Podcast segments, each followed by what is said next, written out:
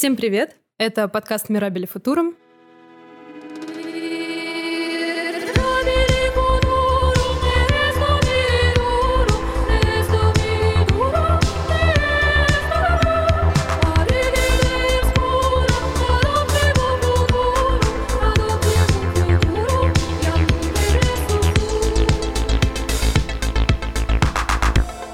Меня зовут Мария Колпакова, я методист образовательного проекта «Доктрина et Nobilis». Сегодня со мной в студии Павел Лысаков, филолог, доцент СПБГУ, и Михаил Лурье, антрополог, фольклорист, доцент факультета антропологии Европейского университета в Санкт-Петербурге.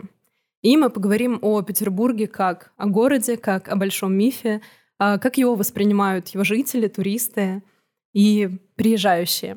У меня сначала будет такой вопрос к вам. Павел, Михаил, что для вас город? Как вы его чувствуете и воспринимаете? Не как ученые, не как антропологи, а как жители. Для меня город, вообще любой город, э, это место, в котором я либо могу жить, либо нет.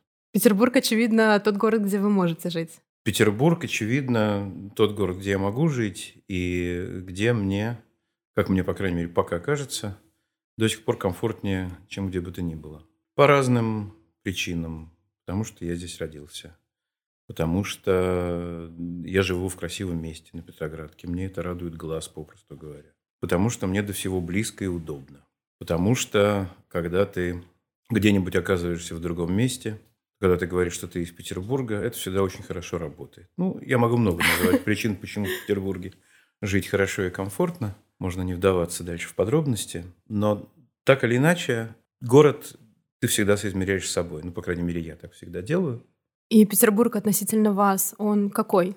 Вот какой надо. Он достаточно большой и недостаточно огромный относительно меня. И он э, достаточно красивый, и при этом достаточно такой теплый и душевный, с моей точки зрения. Я легко могу себе представить, что я живу в каком-то другом городе какое-то время, но мне трудно себе представить, что мне где-то будет э, настолько же удобно во всех отношениях, как в Питере.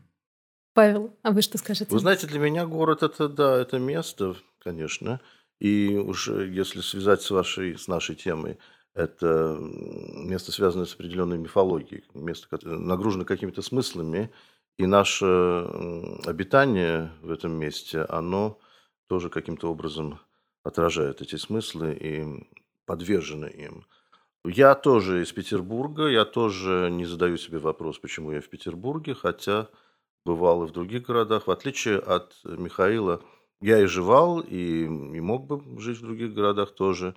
Я не могу сказать, что я считаю, что Петербург лично для меня, это чисто как человек. Город номер один, но мне сложно назвать его городом номер два. Вот, вот если вы готовы принять такой ответ. Я с готовностью его приму. Это очень интересно, что у вас Петербург э, как дом. Он может быть не номером один, но и на какие-то второстепенные роли вы не готовы его подставить. Вы хорошо сказали о том, что Петербург — это место, то есть топос, а, но я знаю, что существует такое мнение о том, что Петербург — это утопия. Ну, то есть это некоторая мечта, к которой все стремятся и не достигают ее, или достигают и, может быть, разочаровываются. Как вы относитесь к такому мнению? Ну, вы знаете, я думал о том, э, мы можем раскрыть секрет, мы немножко обсудили круг вопросов, да, как это совершенно нормально. И одной из предлагаемых тем была вот Петербург как утопия. Мне кажется, что когда говорят о Петербурге как об утопии, надо говорить э, о мифологии Петербурга уже, как бы это неразрывно связанные вещи. И если Петербург был чьей-то утопией, то он был утопией Петра – чем он обернулся, мы, в общем-то, тоже знаем, и это выросло в мифологию Петербурга. Это все довольно связанные вещи. Я не знаю, является ли Петербург утопией, но то, как он был задуман, это очень важно. И стал ли он утопией, стало одним из больших вопросов русской литературы. Мы можем к этому подрулить, если у нас получится. Потому что, знаете вы или нет, но роман «Мы» – это петербургский текст. Дело в том, что утопия, просто по своему значению, это место, которого нет. Петербург есть. И в... тут я даже, наверное, немножко поспорила бы, что мне кажется, что для Петра Петербург был проектом, а не утопией. Это почти противоположный, ну, в каком-то смысле, противоположные вещи. Утопия, она по определению недостижима. Это то, что можно себе вообразить, то, что есть как будто бы где-то, но чего на самом деле как будто бы и нет. Поэтому она и утопия, собственно говоря. То есть как бы безместная. Угу. То, что нигде отсутствие не, не... места. Отсутствие места. Не, то, чему нигде на самом деле места нет. Петербург же, мне кажется, наоборот, в каком-то смысле наоборот, э, может быть, для кого-то это утопия, ну, в смысле, там какая-то в качестве биографической проекции Петербург – это утопия, кто очень хочет сюда попасть, никогда не был и как-то дает волю своему воображению. Но мне кажется, Петербург как раз э, всегда, ну это вообще свойственно для мегаполисов, наверное, тем более для мегаполисов, которые сразу рождались как столицы. Не так-то много таких было в истории. Петербург всегда был чьим-то проектом, и для э, жителей Петербурга это тоже во многом какой-то такой постоянный проект. Мы все время думаем, что нам в Петербурге вот что-то меняют, а нам вот это не нравится, вот они старые дома рушат, это тоже чей-то проект а нам вот этот проект не нравится, нам нравится проект такого Петербурга классического, который менять нельзя. Или наоборот, или еще что-то. То есть это такое постоянное поле фантазий, приложения какой-то энергии и бесконечных амбиций, начиная, собственно, с Петра. Да, действительно так. Павел, вы сказали о петербургском тексте как о термине, о явлении и о романе «Замятина мы». Так совпало, что это одно из моих любимых литературных произведений, которым я э, не перестаю восхищаться и вдохновляюсь этой динамики текста. А расскажите, пожалуйста, поподробнее, что такое петербургский текст? Петербургский текст я бы отослал тех, кто хочет поподробнее совсем уже точно, и по-научному. Это понятие было введено в обиход Владимиром Топоровым в свое время. И есть такая книга «Петербургский текст русской литературы», там несколько его работ, и основная, занимающая первое место в этой книге, большее количество страниц, чем другие несколько работ, так и называется «Петербургский текст русской литературы». Так что вот если поподробнее и совсем уже точно, то можно обратиться к этой книге. Если в более обиходном смысле, но не отходя все-таки от идей Топорова и от научности, петербургский текст – это совокупность текстов и смыслов, которые связаны с Петербургом, которые возникли, так получилось, возникли в Петербурге, большинство из них, и многие из них э, посвящены Петербургу. То есть действия этих текстов, действия истории, которые там происходят, происходят в Петербурге. Но поскольку в литературе ничего не, как один из моих учителей говорил, ничего не происходит само по себе как бы в пустоте, тексты связаны друг с другом. И вот это одна из мыслей Топорова – в применении к другим текстам это не уникальная мысль, но петербургский текст – это особая система взаимосвязей смыслов и текстов. И именно в этом смысле вот то, что я сказал про антиутопию, меня интересовало. Антиутопия – это все-таки скорее место. Вот, я бы тоже поспорил. Да, да, да, конечно. И роман «Мы», если это ваша любимая книга, если вы читали его внимательно, если вы знаете Достоевского, там Достоевский, в общем-то, читается на каждой странице.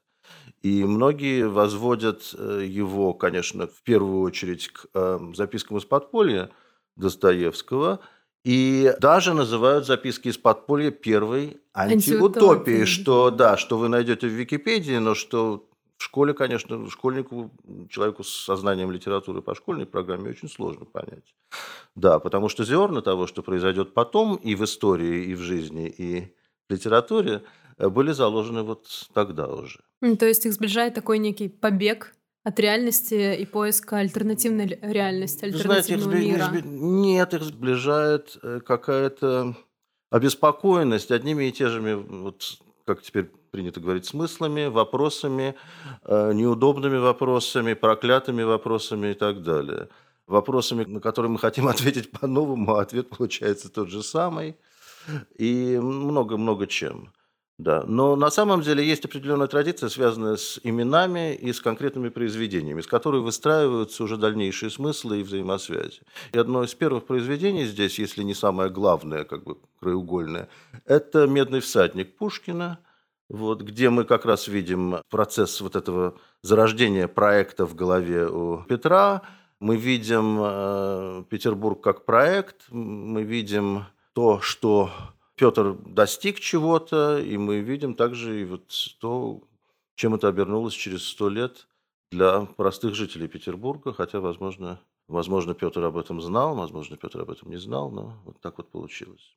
А что вы имеете в виду под э, чем это обернулось? Ну, вы знаете, там есть, если вы, если вы прочтете этот текст, э, мне, мне легко говорить, я преподаю петербургский текст, поэтому я довольно хорошо помню эти тексты, цитировать не буду.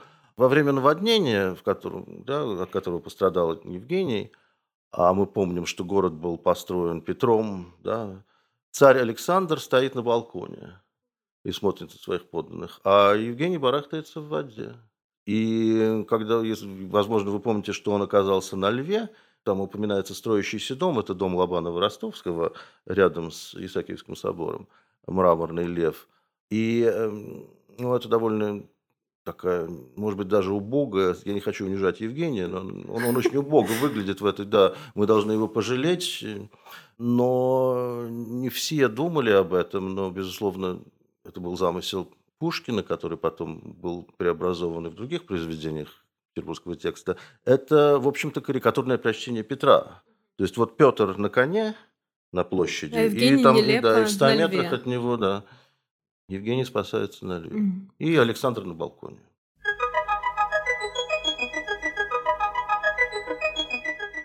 А если говорить о современных жителях Петербурга, Михаил, вы как антрополог, что можете сказать по этому поводу?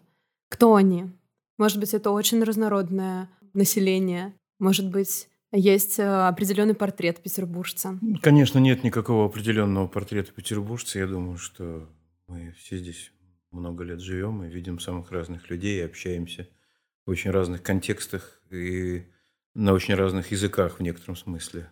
И говорить о том, что вот есть какой-то такой петербургский такой специальный культурно-психологический какой-то профиль или габитус, э, это, конечно, мистификация чистой воды, которую, впрочем, любят э, журналисты, потому что хочется какой-то такой однозначности вот этих мифологических смыслов. Вот Питер, он такой весь особенный, значит, и петербуржцы, они такие все особенные, они какие-то должны быть там чокнутые слегка, или в плащах. В развивающихся на ветру да, плащах развивающихся на ветру плащах, фрики такие немножко и так далее. Но мы, конечно, должны понимать, что все эти образы, они существуют настолько, насколько они нам зачем-то нужны. Это такое конструирование образа петербуржца, которое в каких-то контекстах оказывается нужным, прагматически нужным, иногда и нам самим, если нам хочется воображать себя такими особенными вот питерскими жителями, не такими, как все, особенно как москвичи и все такое. Вот. Особенная э, позиция. Да, да, или там, не знаю, экскурсоводам, которые могут вести экскурсию, показать на улице на каких-нибудь людей и сказать, видите, вот питерские, они такие все, вот, вот вы чувствуете, что они другие, чем вы, они совсем другие. Это нормально, это такие э, культурные спекуляции. И это тоже часть э, того, что можно, наверное, назвать петербургским мифом. Не в топоровском, наверное, смысле. Хотя, если мы протянем какие-то ниточки, они, наверное, окажутся не совсем случайными, потому что Топоров, который действительно очень здорово проследил вот это взаимовлияние идеи, эти цепочки влияния в литературе, начиная там с начала XIX века и уже до первой половины 20 века и, и так далее. В этом смысле это такая э, очень достойная, очень в каком-то смысле такая позитивистская, аналитическая работа. Но вообще говоря, из, э, на мой взгляд, по крайней мере, из его петербургского текста в целом следует, что сущность петербургского мифа все-таки имеет какой-то метафизический оттенок. Что-то такое есть в этом городе. Но, в принципе, Лотман тоже отчасти, как мне кажется, гнет в эту сторону. Есть какие-то такие главные смыслы. Вот Топоров назвал бы это, наверное, основным мифом, но он не применял этот термин к петербургскому тексту, насколько я помню. Тем не менее, вот есть какой-то основной миф, какая-то базовая, какая-то стержневая идея, которая пронизывает в очень разных вариациях, но тем не менее она вычленима вот всю эту литературную традицию, в частности вековую, которую он исследовал. И также дальнейшая жизнь, ну и независимая, собственно, дальнейшая, предшествующая, независимая от Топорова жизнь вот этого воображаемого Петербурга, она тоже всегда, мне кажется, опирается вот на какую-то такую мистифицируемую, что ли, реальность. Да, действительно так. Я замечаю это и среди экскурсоводов, и среди самих жителей, что хочется быть причастным к какому-то особенному обществу. И как раз по поводу противопоставление там петербуржец, москвич. Когда мы готовились к подкасту, мы смотрели научные термины мифа. Что вообще такое миф? Как он рождается? И мы обратились к тексту Леви Стросса, французского исследователя, о структуре мифа. И он часто строит э, свое определение на противопоставлениях. Ну, то есть миф для древнего человека, он рождается на противопоставлениях далеко-близко, высоко-низко. И, возможно, миф Дих, петербургский... Дихотомии, да. Да, дихотомия. оппозиция, да. Абсолютно верно, да. И, может быть, петербургский миф, он тоже строится на таких оппозициях. Например, москвич, петербуржец, абсолютно плоскостная система и холмистая, может Ну, быть, Вы да? знаете, это очень базовое, это не только Левистрос, это базовое свойство человеческого мышления, и вам скажут, и ну, специалисты по когнитивным да, наукам скажут, что, во- возможно, бинарность, вот на которой, вы знаете, да, вот бинарная система, на которой компьютеры построены, Мгм, да, да. что есть такая теория, что, возможно, наше мышление построено вот На бинар- бинарной бинарных системе. операций, да, на сложной системе бинарных операций выборов. Вот, поэтому это... И он говорит о каких-то очень важных, вот опя- опять же, каких-то базовых, сублимных, элементальных таких вещах, естественно. И поэтому так и получается. То, что сказал Михаил, меня заинтересовало по поводу... Ведь как антрополог, вы знаете топос проклятого места, и, по-моему, именно об этом Лотман фактически и пишет, да, ведь? Петербург как проклятое место. В том числе. Да. Место, где нарушены какие-то Да. базовые законы, какие-то базовые конвенции да. человека там, с Богом, с природой, со здравым Да. смыслом в каком-то Да, плане и да. так далее. И отсюда вот это тяготеющее, как Да. петербургское проклятие. И вот что касается мифа, действительно, миф, э, так же как культура и многие другие слова, он имеет какое-то обыденное значение, и он имеет более научное значение. И вот миф э, Петербурга, для него важен этот топос, но с другой стороны, да, действительно, петербуржцам свойственно противопоставлять себя жителям э, других городов, и в рамках России это всегда Москва. Интересно, что это не всегда было так в Петербурге. И вот я хочу вам порекомендовать статью Белинского «Москва и Петербург». И вы увидите, что многое, что мы сейчас думаем про Москву, противопоставление ее Петербургу и наоборот, было совершенно с другими знаками, с противоположными знаками тогда, потому что именно Петербург был столицей, и в Петербурге такие было много холостяков, и все спешили и ценили свое время, и не, не любили рассаживаться за, за длинными как бы, какими-то обедами, и не любили долго говорить за едой и так далее, и так далее. И, в общем, все, что мы ассоциируем сейчас с Москвой, мы находим именно в описаниях Петербурга. Мгм. Может быть, город определяет его столичность? В том числе, но, наверное, не только. Действительно, Петербург э, с Москвой поменялись многими э, значениями. Это правда. Петербург, если сейчас скорее воспринимается как такое теплое место, действительно более расслабленное, когда-то Павел совершенно прав, так э, воспринималась Москва. К этому я добавил бы, пожалуй, что вот это противопоставление Петербурга Москве не как вообще некая общая культурная идея, которая довольно старая, она действительно есть. Везде, неважно с какими знаками, но они э, Медный всадник. противопоставлены медный Первая всадник. глава Медного всадника. Да, конечно. Пушкин тут вообще постарался, не, не только в Евгении Онегине тоже. Но, как кажется, по крайней мере, многие это подмечали, что вот это противопоставление, оно значительно больше актуально для петербургских жителей, чем для москвичей. Москвичи довольно спокойно относятся к Петербургу, они могут себе позволить просто его любить, любить сюда приезжать на выходные. Э, Это вроде как и не провинция, а совсем при этом другое место, и прекрасно, и тут столько всего, и тебе улица Рубинштейна, и тебе классический ансамбль архитектуры, и тебе, значит, друзья, с которыми можно на кухне посидеть. Все замечательно. Вот. А для петербуржцев многих это такая болезненная история.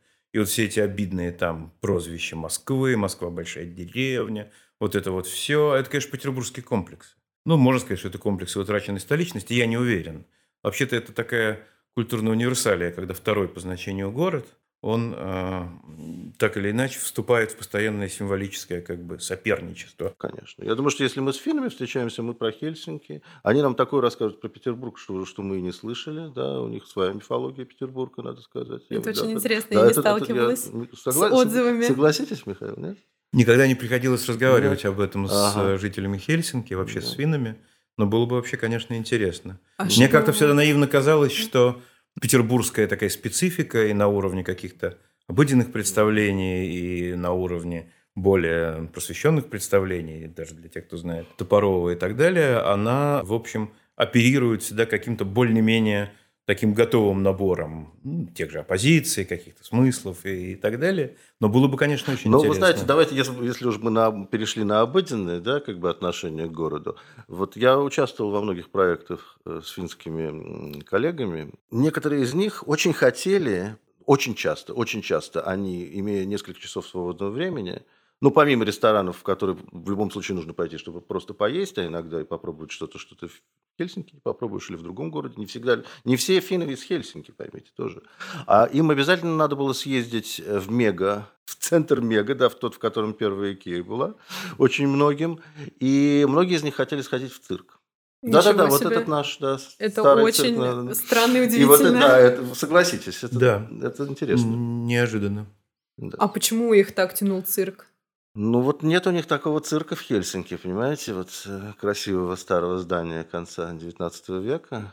То есть архитектура их притягивала? Ну или... вообще атмосфера, вот, ну вот... Э... Я думаю, что таких цирковых программ тоже сложно найти сейчас в Европе, потому что они у нас все-таки очень такие традиционные, в каком смысле архаичные, там зверюшек мучают бедняжек и все такое. То К есть, да. Я думаю, что э, российский цирк, тем более вот в старом здании, все прямо как как было, петербургский, он э, действительно по нынешним временам довольно большая редкость для Европы. Не знаю, впрочем, точно сказать не могу. И потом это аналог, э, вы знаете, есть в Европе и в Америке такое понятие, как репертуарный театр. Вы знаете, что это да, значит? Да, да? То есть это театр, у которого, которого труппа, они все получают зарплату, кто-то чаще играет, кто-то меньше играет, да? распределены свои роли внутри коллектива, и определенная иерархия, и репертуар, и здание – здание, что немаловажно. Вот. И у них нет такого цирка, понимаете, вот со зданием, с таким старым зданием, потому что это же, это же цирковой аналог, я не знаю, Кировского театра, Мариинки.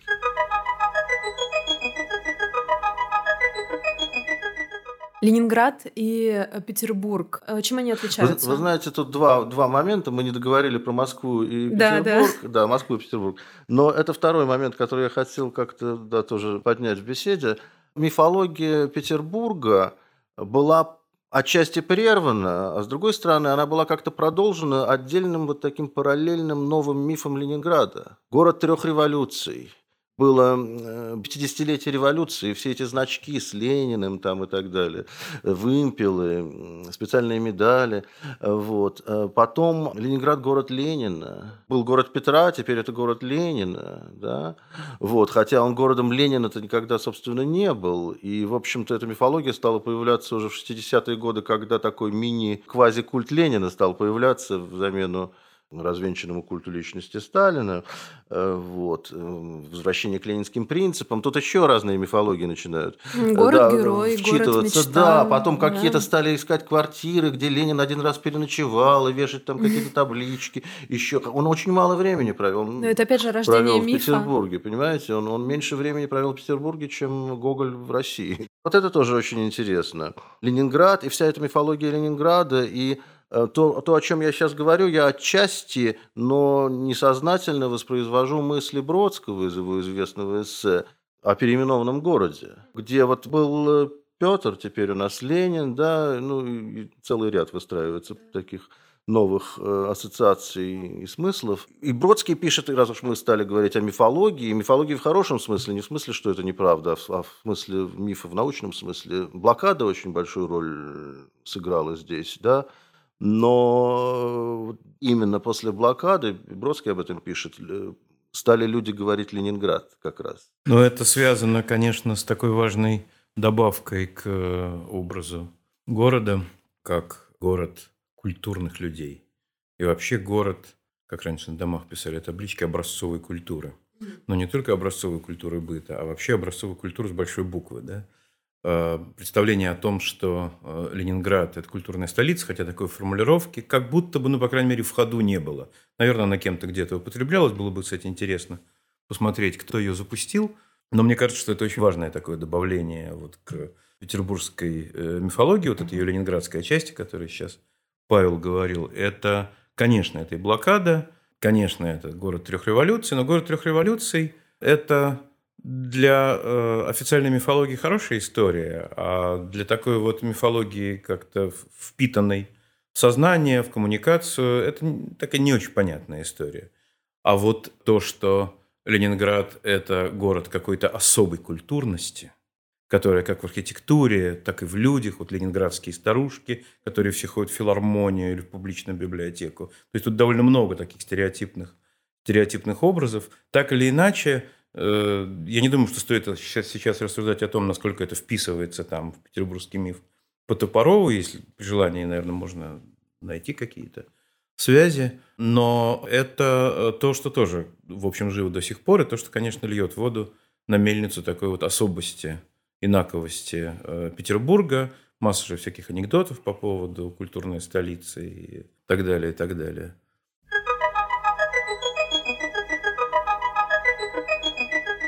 А как вообще появляется городской фольклор? Как он проникает в наше сознание, становится вот э, неотделим от э, облика города для приезжих и для живущих в Петербурге? Да, честно говоря, э, в наш э, век медиа, в частности электронных медиа, я бы не сказал, что фольклор, ну, вот в том виде, как мы его привыкли себе представлять, э, имеет какое-то такое колоссальное значение. Ну вот, к примеру, совсем недавно в связи с известной историей доцента Соколова повалился град э, сообщений о том, что в Петербурге нашли такую-то ногу в мешке, такую-то руку в реке, такую-то расчлененку, и какие-то там известные люди к этому имели отношение, и неизвестные люди к этому имели отношение. Огромная волна публикаций, всякие шутки, и наоборот, совсем не шутки, Расчлененбург и прочие языковые игры – в медийном пространстве это абсолютно точно имело влияние на воображение Петербурга. Потому что это те медиа, которые читают там десятки, какие-то, может быть, сотни тысяч людей. Ну, Раскольников так э, тоже здесь старушку убил. Так, конечно, там припомнили все, что можно, и Раскольникова. И... Ну, там был действительно, действительно человек, который таки убил старушку, э, купчиху да. какую-то. Э, да, да, да. А, при том, что а, те, кто писали об этом с точки зрения, я не знаю, истории преступности, ну или выступали в каких-то тоже СМИ, говорили о том, что если посмотреть статистику, то на этот момент конкретно в Петербурге убийств с расчленением было не больше, чем там в ряде других регионов. И вообще а, не если... больше, чем обычно. А, и вообще не больше, чем обычно, и чем обычно везде примерно. Подкаст принимает интересный оборот. Да. А, и а, я просто к вопросу о фольклоре. Вот это имело влияние, я в этом абсолютно уверен. Назвать это фольклором, ну, можно, но какой смысл тогда? Слово фольклор немножко потеряет смысл, поскольку мы предполагаем, что фольклор – это что-то такое народное, такое вернакулярное, низовое, не инспирированное там откуда-то. Вот. С другой стороны, Понятно, что именно медиа сейчас являются основным распространителем каких-то общих мест, которые, ну, в известном смысле можно, э, можно назвать фольклором. Поэтому, понимаете, вопрос, э, э, откуда берется городской фольклор, я вот не знаю на него ответа, если честно. Откуда вообще берется фольклор? Из народа. Из народа. Откуда берется народ? Фольклором имеет смысл действительно называть какие-то несанкционированные тексты и коммуникативные ситуации, в которых эти тексты как бы повторяющиеся и поэтому узнаваемые обращаются. И, конечно, был свой петербургский фольклор еще там, не знаю, в XVIII и в XIX веке, и это были не только всякие мрачные легенды, предсказания и пересказы фразы «быть Петербургу пусто», и там еще что-нибудь в этом духе. Но это были песни, например, в которых Петербург представал прежде всего глазами крестьянина, который приехал сюда на заработки, вместо этого все пропил и прогулял, значит, с питерскими мадамами.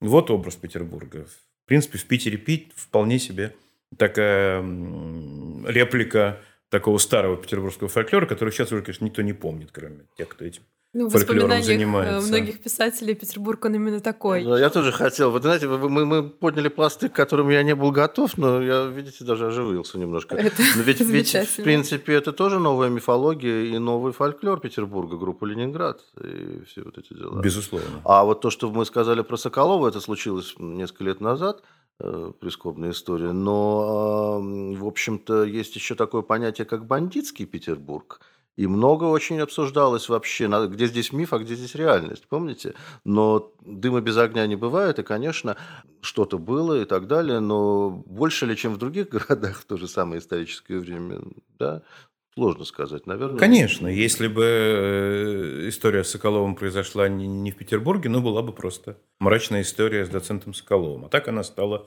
петербургской историей, такой специальной угу. петербургской историей. Ну и то же самое идея вот этого криминального Петербурга, бандитского Петербурга, она тоже как бы не совсем с нуля пришла. Да, конечно. Мы помним, думаю, там... И а, Балабанов внес свою лепту. Да он, он Пушкин просто в этом смысле. Вы знаете, брат, это, да, это, да, это очень конечно. серьезное произведение. Очень. Конечно. И э, Структура есть... образующая, может быть, для постсоветского мифа и для мифа о лихих 90-х, да. Ну да, если мы поговорим о мифе о лихих 20-х, то там тоже все в порядке, Лиговская шпана. И Петербург тоже предстает себе таким едва ли не главным очагом преступности, кошмарные преступления, громкие убийства, громкие имена, Ленька Пантелеев, ну и так далее, и так далее. Об этом можно долго говорить. То есть в 90-е, э, в том числе в кинематографе, наиболее влиятельном, да, э, э, Петербург не впервые стал криминальной столицей.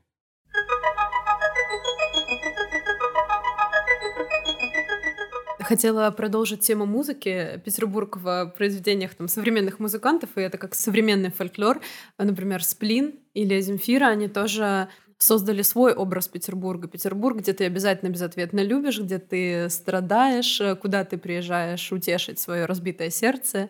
Как э, вы к этому относитесь, как к образу города?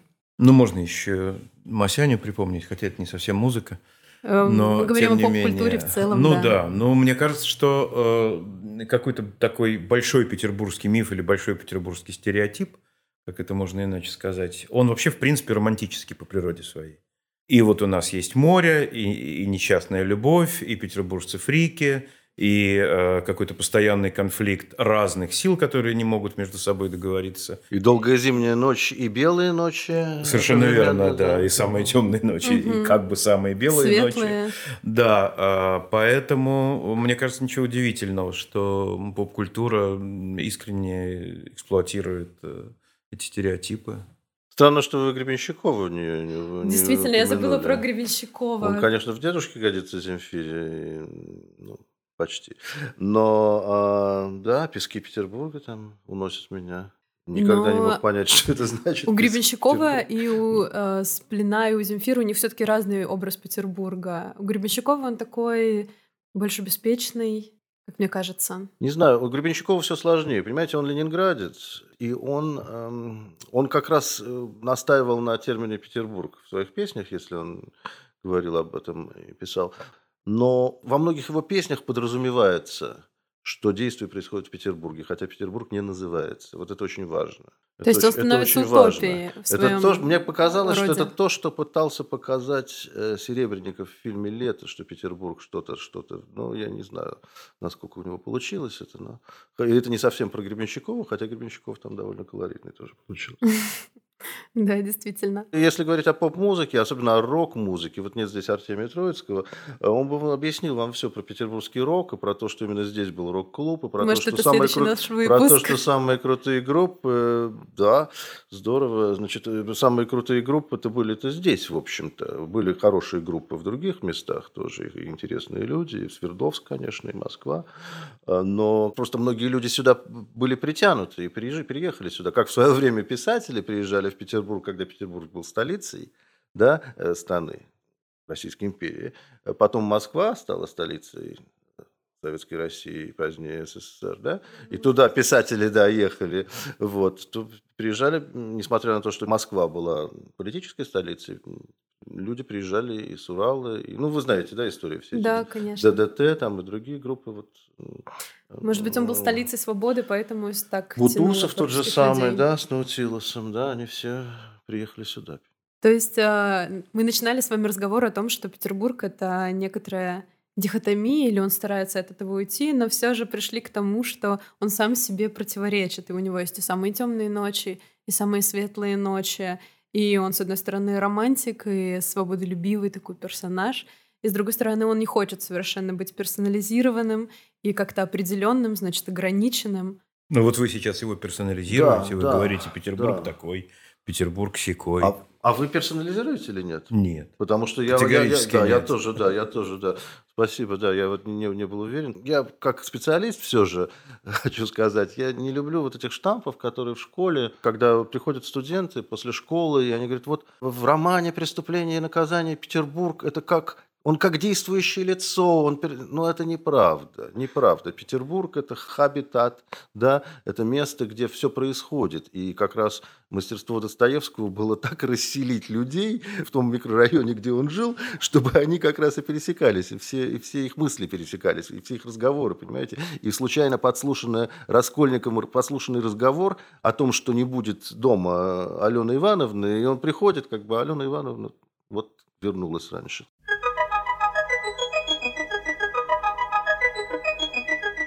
Как вы считаете, нам сегодня удалось э, описать или развеять петербургский миф?